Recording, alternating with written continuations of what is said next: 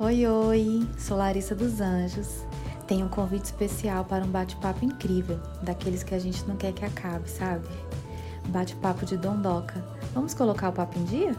Muitos assuntos legais sobre o nosso universo Dondoca, convidados incríveis, muito amor, muito carinho, conexão, muitos cuidados, você vai amar.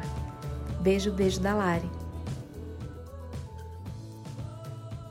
Olá, eu sou Aline Santos, sou formada em filosofia e sou pós-graduanda em neurociência e performance humana. Eu recebi o convite da Larissa da Dondoca para falar um pouquinho com vocês sobre autoestima e autoconfiança, porque a gente acredita que esse tema ele influencia em todas as áreas da nossa vida. Então eu vou começar aqui colocando para vocês a diferença entre autoestima e autoconfiança. A autoestima nada mais é do que o valor que você se dá, é o quanto você se gosta. Enquanto que a autoconfiança é a habilidade que você tem de acreditar em si mesma, de acreditar que você é capaz de realizar alguma atividade. Então, se você quer prestar atenção como anda a sua autoestima e a sua autoconfiança hoje, é importante que você observe como que você tem se comportado e o que você tem falado.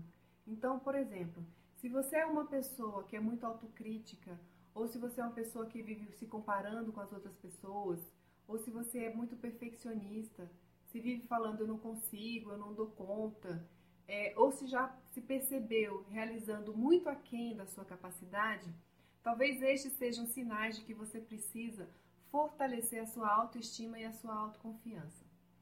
E existem vários fatores que influenciam tanto negativa como positivamente nessas qualidades.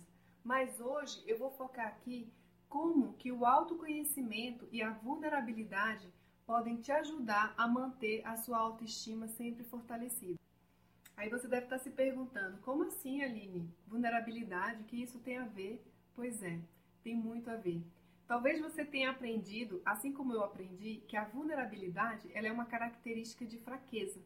Então, aprendemos que não podemos demonstrar nossos sentimentos, nossas emoções, não podemos demonstrar que sentimos dor, medo, vergonha. E aí, se a vulnerabilidade não é uma fraqueza, então o que, que ela é? A vulnerabilidade nada mais é do que você ter a coragem de ser imperfeito. É isso mesmo. Vulnerabilidade é igual a ser imperfeito. E uma pessoa que é vulnerável, ela tem a coragem de se mostrar como ela realmente é, com todas as suas qualidades e com todas as suas imperfeições.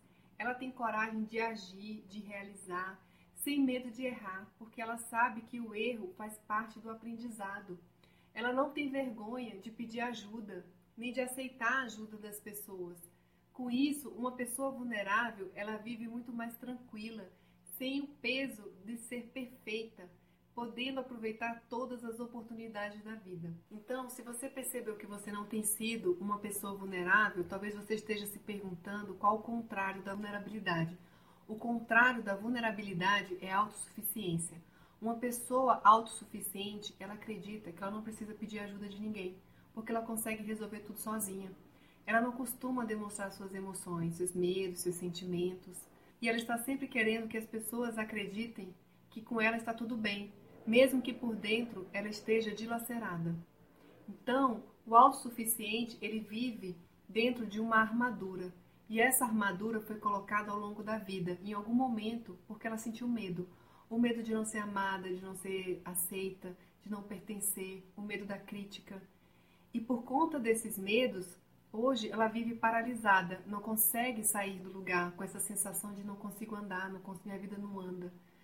E o que, que acontece? Quando você fica com esse sentimento de paralisação, vem também uma sensação de frustração, um sentimento de incapacidade de fazer, de realizar, de conquistar as coisas que você deseja. Com isso, você acaba minando a sua autoestima e a sua autoconfiança. Então, se você quer manter fortalecidas a sua autoestima e sua autoconfiança, você precisa aceitar e entender que você pode ser imperfeito e pode errar e tá tudo bem, sem se culpar, sem se criticar, sem se julgar, sem se punir. E para que você possa se aceitar, você precisa se conhecer, saber quem você é, quem eu sou, responder essa pergunta: quem eu sou? eu sou valorosa, eu sou inteligente, eu sou capaz, eu sou boa mãe. E isso vai fazer com que você se conheça e reconheça os seus valores. Se você sente alguma dificuldade em fazer essa, essa avaliação, eu vou sugerir aqui para você dois exercícios.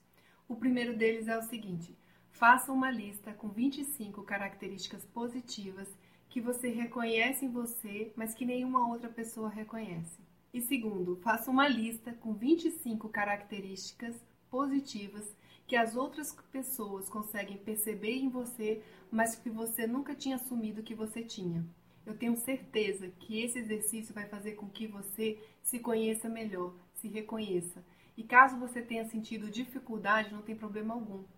O autoconhecimento ele é um processo. À medida que você pratica, você vai descobrindo novas outras características mara maravilhosas em você. E quando você começar a se conhecer, você vai reconhecer os seus valores. E você não vai mais se sentir desconfortável em ser uma pessoa vulnerável. Pelo contrário, você vai sentir uma sensação de liberdade, você vai conseguir agir, vai ter aquela sensação de, de, querer, de querer acontecer, de querer fazer, de que a vida ande. E isso vai fazer com que você fortaleça a sua autoconfiança porque a autoconfiança ela é fortalecida sempre que você realiza as coisas que você deseja. É isso. Eu torço para que esse papo de dondoca te anime é nesse processo de autoconhecimento e que te permita ser uma pessoa vulnerável, para que você consiga fortalecer e manter fortalecida sua autoestima e sua autoconfiança, para deixar a sua luz brilhar, que sempre foi a proposta da Dondoca. Um beijo, obrigada por sua atenção até aqui. Tchau, tchau.